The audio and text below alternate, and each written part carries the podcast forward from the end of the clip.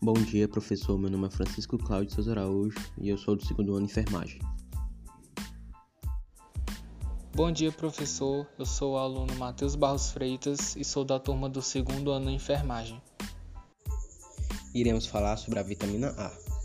Bom, a grosso modo, a vitamina A é um micronutriente que foi descoberto por dois grupos de pesquisadores quase simultaneamente no ano de 1913. O primeiro grupo é composto por McCollum e Davis, da Universidade de Wisconsin, e o segundo grupo é composto por Osborne e Mendel, da Universidade de Yale. De modo geral, a vitamina A ela pertence ao grupo de vitaminas lipossolúveis e pode ser encontrada em duas fontes diferentes. A primeira fonte seria a fonte de origem animal, que por sinal é considerada a principal fonte, que é composta por fígado de vaca, fígado de frango, azeite de cottage, manteiga com sal entre outros. Nessa fonte, a vitamina A ela se encontra na forma de retinoides, que ao ser consumida pelo organismo humano é transformada em vitamina A. A segunda fonte é a fonte de origem vegetal, que tem como, por exemplo, cenoura crua, batata doce, cenoura cozida, manga e espinafres, entre outros. Nessa fonte, a vitamina A ela se encontra em grupos de carotenoides que inclui o beta-caroteno, que também são substâncias que, ao ser consumida pelo organismo humano, é transformada em vitamina A.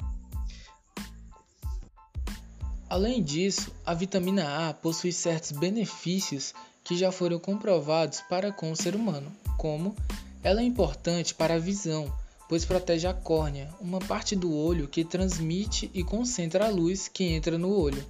Também é importante para a pele, pois se faz necessária para manter a integridade e a função das células da pele e das mucosas. Ela contribui também para o crescimento de diferentes maneiras, e ajuda no combate contra infecções no corpo do indivíduo.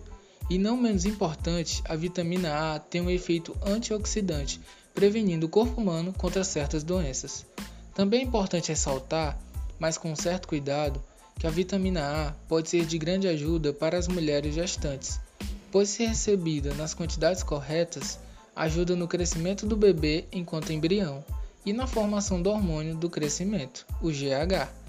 No entanto, é importante lembrar que a deficiência de vitamina A no organismo do ser humano pode vir a causar sérias consequências, como a cegueira noturna, que se dá pela dificuldade do indivíduo de enxergar em lugares mais escuros, podendo até evoluir para uma cegueira total. Além desta, ocorre também o aumento da gravidade de infecções comuns e respiratórias, a redução do olfato e o paladar, a inflamação na pele e o estresse, entre muitos outros. Mas, especificamente no caso de crianças, a falta de tal vitamina pode vir a prejudicar o crescimento, desenvolvimento e a visão da criança, aumentando o risco de mortalidade infantil. Entretanto, em certos quadros clínicos da intensa falta da vitamina A, nomeada de hipovitaminose, o uso de suplemento pode vir a ser recomendado mas somente um médico ou nutricionista que irá definir a necessidade do indivíduo à utilização do suplemento, pois, se tal for utilizado de forma inadequada e excessiva, pode vir a ocasionar sérios problemas no organismo da pessoa, como náuseas, vômitos, dores de cabeça, dores articulares, falta de apetite, podendo causar osteoporose e até coma em casos mais graves. Por isso, o excesso de vitamina A pode vir a ser fatal.